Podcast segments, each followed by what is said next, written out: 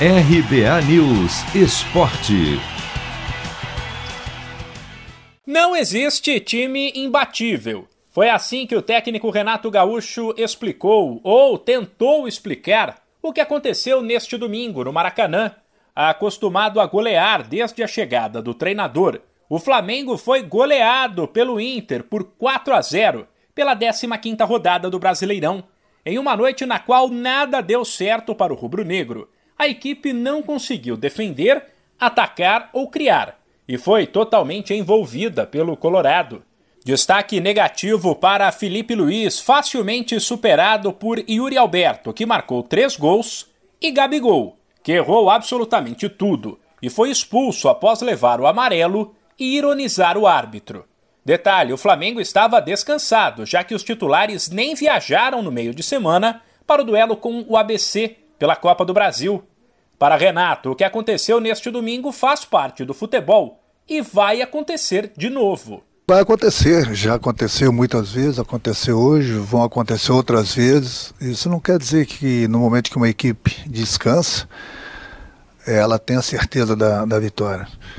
Se é assim, você pega algumas equipes grandes aí do Campeonato Brasileiro, que só disputam o Campeonato Brasileiro, então eles têm a obrigação de, de ganhar o título. E não é por aí não é porque nós descansamos uma descansamos entre aspas, né?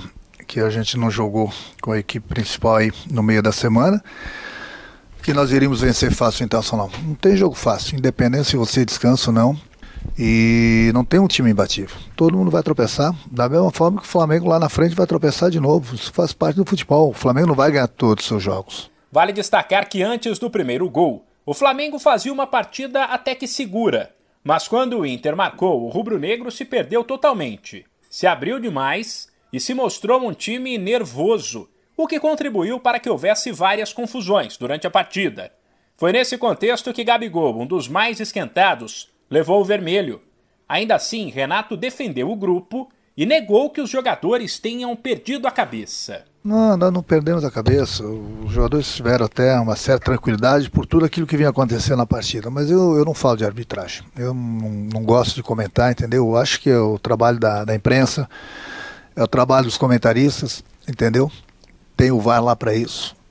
Eu, a única coisa que eu questionei o árbitro durante a partida e após a partida foi nos dois primeiros gols do Internacional. No lance do Bruno Henrique, que eu vi falta, e no Diego que eu vi falta também. Mas isso não é desculpa, porque nós tomamos o gol. Só que eu achei que ele deu uma vantagem que o Flamengo não teve vantagem. Só isso. Mas a arbitragem não cabe a mim comentar, eu tenho que cuidar da equipe. Apesar do vexame, como Atlético Paranaense e Ceará tropeçaram, o Flamengo manteve a quinta posição no Campeonato Brasileiro. Sem esquecer que o rubro-negro tem dois jogos a menos que a maior parte das equipes. De São Paulo, Humberto Ferretti.